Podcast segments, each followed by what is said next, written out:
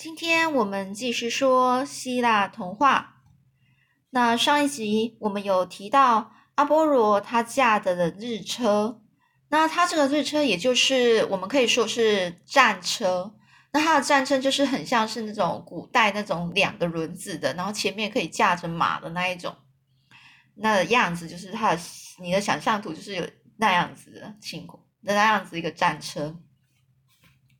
好，那我们上次有最后是说到了，呃，宙斯呢是派遣着汉汉米斯，呃，到普罗米修斯被捆绑的峭壁那边。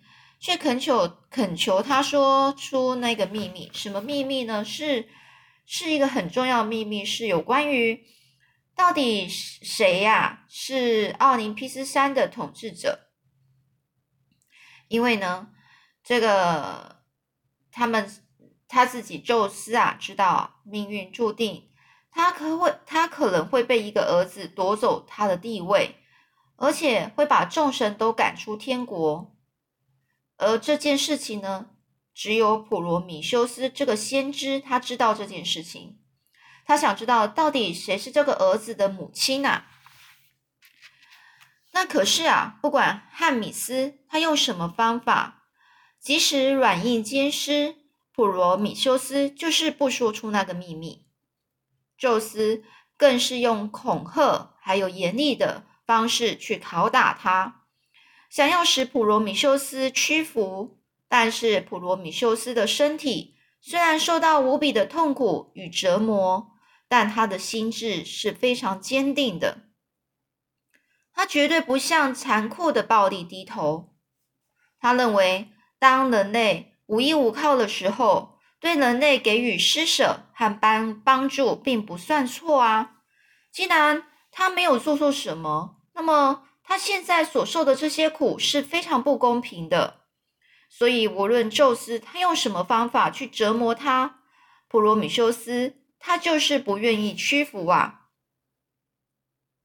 这样经过了很长的一段时间，宙斯从没有一天放松过对普罗米修斯的严刑拷打，就是从来都没有放松过，也就是他每天都是这样去拷打他，去折磨他。这个几个世纪之后。一切的发展就如普罗米修斯对艾奥所预言的那样。那你还记得艾奥这个角色吗？艾奥也就是呃，他其实啊是呃被宙宙斯看中的一个女人。那其实宙斯其实不想要呃让他的太太他的老婆希拉知道他会跟这个女人在一起，因为希拉是一个非常呃容易嫉妒的。嫉妒嫉妒心非常呃旺盛的，就是这个角色。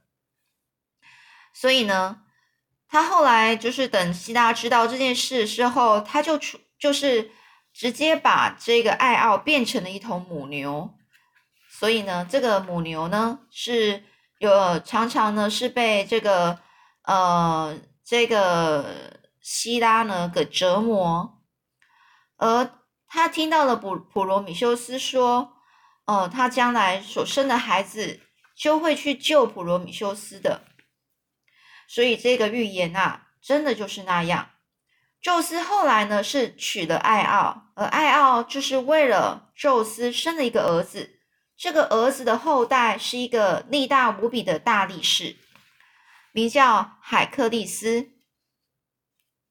那这个海克利斯啊，也就是我们说的那个之前，呃，我们有曾经提到的赫丘利。所以呢，这个大力士是非常有名的哦。他把普罗米修斯救了出来之后，使普罗米修斯脱离苦海，而那只专门是吃那个普罗米修斯肝脏的那个巨大秃鹰啊，也被海利克斯给杀死了。而这普罗米修斯，他为了爱人类，为了给人类光明与希望，他不怕强权与暴力，勇敢的反抗，以让自己的痛苦换取人类的幸福。因此，他的名字就像一颗闪亮的星，从古希腊到现在，一直受到人类无比的尊敬与怀念。那可能你就会比较常在西方，会比较会听到。呃普罗米修斯这个名字。那宙斯呢，虽然在普罗米修斯身上施予各种残酷的刑罚，但这些并不能消弭，就是消弭，就是让他就是原谅，就不能够去原谅啊，他宙斯他心里的恨。他没办法去原谅他，他也是很恨这个普罗米修斯，对他非常生气。因为无论呢，这个宙斯如何去惩罚普罗米修斯，这个盗取这个普罗米修斯啊，他盗取到人间的火种，永远也拿不回来了。所以宙斯每思想到这样的时候，他心里就非常生气。所以他除了让普罗普罗米修斯受尽各种痛苦折磨之外，他也想尽办法，想要就是扰乱普罗米修斯在人间已经完成的工作。而经过一番考虑之后，宙斯终于想到了一个计谋。他决定为人类制造一个非常大的祸害，而且要使人类心甘情愿的接受这个这一个祸害，就是这个祸事，没有一点勉强。他意思就是说，他一定要逼人类去去接受。这个灾难，他计划把这个灾难的外表制造的非常美丽可爱。宙斯他就吩咐他的儿子，是一个手艺最灵巧的，呃，海法斯特，就请这个海法斯特呢，就依照维纳斯女神的样子，用泥土，然后直接做出一个与女神一模一样的女人，这就是人世间的第一个女人，就在。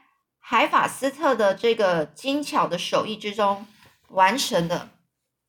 当这个女人啊，她的泥泥像塑造完成之后，宙斯便把把生命注入在那个泥像里面，然后为这个女人取了一个名字，叫做潘朵拉，意思就是全体赠送的礼物。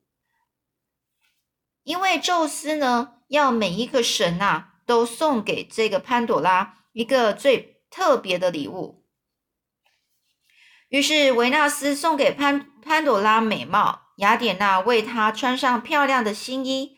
可是宙斯却将愚昧、无知、好奇、懒惰、爱闯祸这些坏毛病注入她的生命里面。所以潘朵拉虽然外表看起来非常美丽可爱，但他的性情却一点，他的个性啊，却一点都不都是。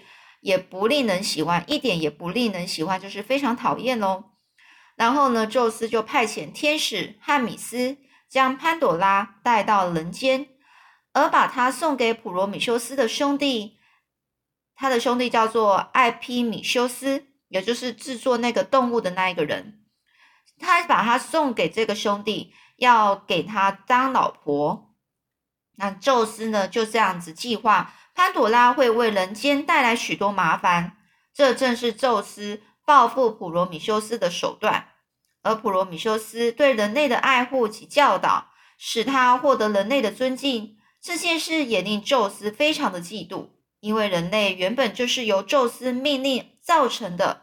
那为什么他们却对普罗米修斯那么那么尊崇呢？那么尊敬呢？这看待。看到看在那个宙斯的眼中啊，是非常不是滋味的。当宙斯将潘朵拉送给艾皮米修斯的时候呢，这个艾皮米修斯呢，并没有想到这是宙斯的诡计啊。而潘朵拉看起来这么美丽，于是这个这个艾皮米修斯啊，一看到她就情不自禁的爱上了她。后来呢，艾皮米修斯想到了普罗米米修斯，就是他哥哥在。在在呃被呃被带去高加索山之前呐，有警告啊，他知道不能接受宙斯的任何礼物，但他也不敢去违抗宙斯的旨意呀。他害怕因为抗命可能会就是会受到处罚，就像普罗米修斯那样的悲惨命运的命运。再加再加上潘朵拉的美丽，使他真的是无法抗拒这个礼物啊。所以他只好不顾一切的接受了。潘朵拉来到世上之后，他随身带了一个金色的盒子，那是天上众神送给他的结婚礼物。潘朵拉并不知道这个盒子里面到底装些什么，他只知道绝对不能打开这个金盒子。但是潘朵拉只是一个凡人，她实在无法抗拒这个好奇心呐，就将还这个盒子打开了。所以我们在常说潘朵拉之盒，就是这意思。当他打开了盒子的那一刹那，一大群令人讨厌的精灵一起冲出了盒子，向四方飞散。